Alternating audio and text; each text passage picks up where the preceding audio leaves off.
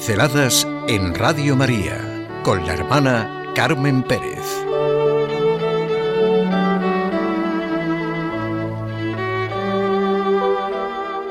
Teresa de Jesús, de condición veraz y agradecida. Así fue una de las mujeres que ha dejado y sigue dejando, a través de sus obras y de sus escritos, una huella fecunda en la historia y en la vida de millones de personas. Sirve de referencia en nuestro caminar y transmite la riqueza de su humanidad y precisamente desde su condición veraz y agradecida. Quizá cuando diga su nombre, ante la enorme fuerza de su personalidad, les parecerá poco eso de su condición veraz y agradecida, pero es una raíz profunda, algo vivo que afecta a todo su ser de mujer, de condición veraz y agradecida, es una actitud de la vida entera, una disposición de ánimo que adquiere vigencia en todo su pensar y actuar.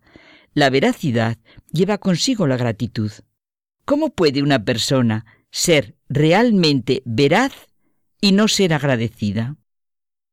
Esta mujer es Teresa de Jesús, Teresa de Ávila, Teresa de Cepeda y Ahumada, una mujer que llegó a la excelencia literaria.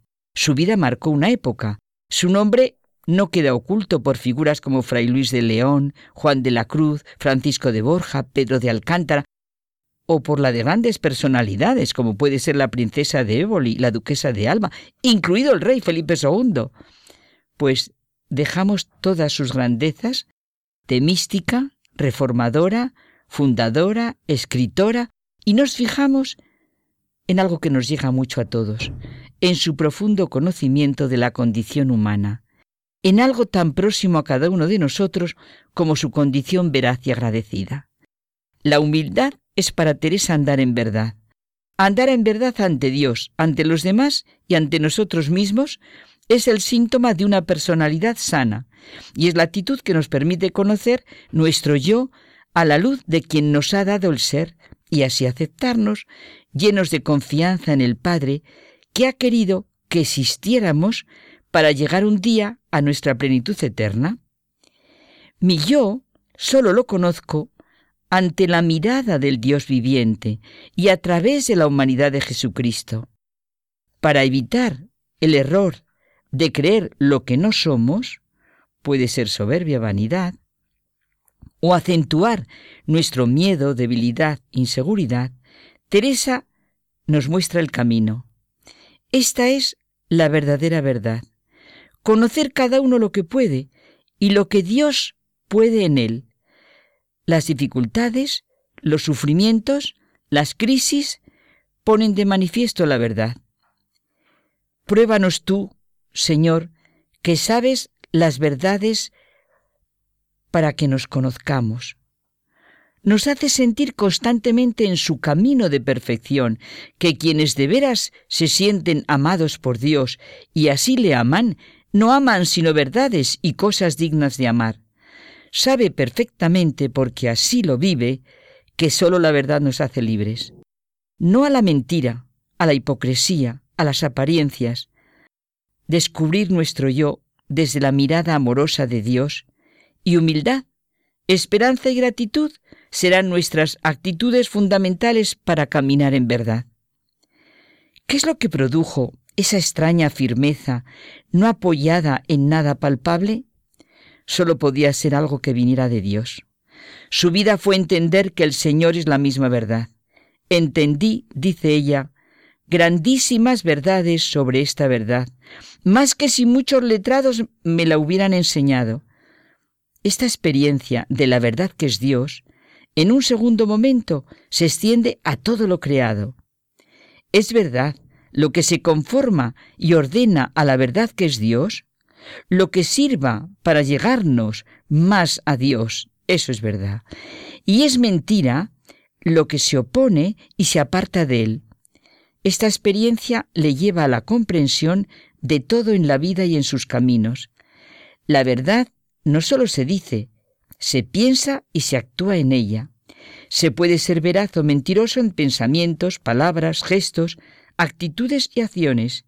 Sintió hasta lo más profundo de su ser que todo el daño que viene al mundo es por no conocer la verdad, y en concreto la verdad que es Cristo, y por eso es el camino y la vida. Su condición veraz se fundamenta en el modo como es Dios. Dios es la verdad. Podemos decir que la verdad fue para ella la firmeza indestructible e inatacable con que Dios descansa en sí mismo, conociendo, amando. La verdad nos llega, llega al mundo y le da base, penetra lo que es y le da el ser, irradia en el espíritu humano y le da esa claridad que se llama conocimiento. Lo que ella sentía y vivía era que quien está por la verdad está por Dios. Quien miente se revela contra Dios y traiciona la raíz del sentido de la existencia en general y de su propia existencia. Una y otra vez hay que decir que la humildad es andar en verdad. Por eso la verdad fue lo que le hizo llegar a hacer pie en sí misma y a tener su carácter y personalidad. Su vida entera reposó en la verdad. Su condición veraz no fue indiferente de la seguridad interior a las diversas situaciones vitales, así como a su propio conocimiento y autoestima que diríamos hoy. Nuestra época ha sufrido muchos prejuicios, y prejuicios por ausencias del sentido de la verdad y la voluntad de que se reconozca y acepte. Y eso destruye la condición humana.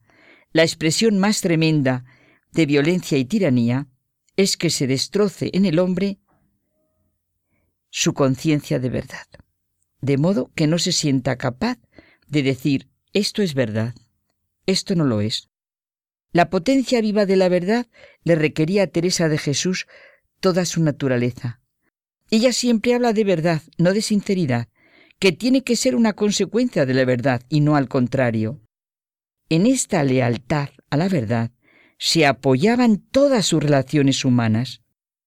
Realmente los modos de relación, de trabajo, de comunidad que hayan de durar, crecer y hacerse fecundos se han de apoyar en la verdad. De condición veraz ante Dios y en Dios, veraz ante sí mismo, veraz con los demás, sin fingimientos, ni falsas posturas de orgullo o de falsa y pobre y raquítica humildad. Falta le hizo esa firmeza y solidez de la verdad, porque por todas partes se le cruzaban, como puede ocurrir, intereses, envidias, suspicacias, celos. Por su condición veraz, se confirmó en la verdadera justicia y cobró conciencia de su libertad y dignidad. Y así pensaba, actuaba, hablaba, trataba con las personas, fundaba sus carmelos, escribía su vida, las moradas o el castillo interior, el camino de perfección, las exclamaciones, sus cartas. Pinceladas en Radio María con la hermana Carmen Pérez.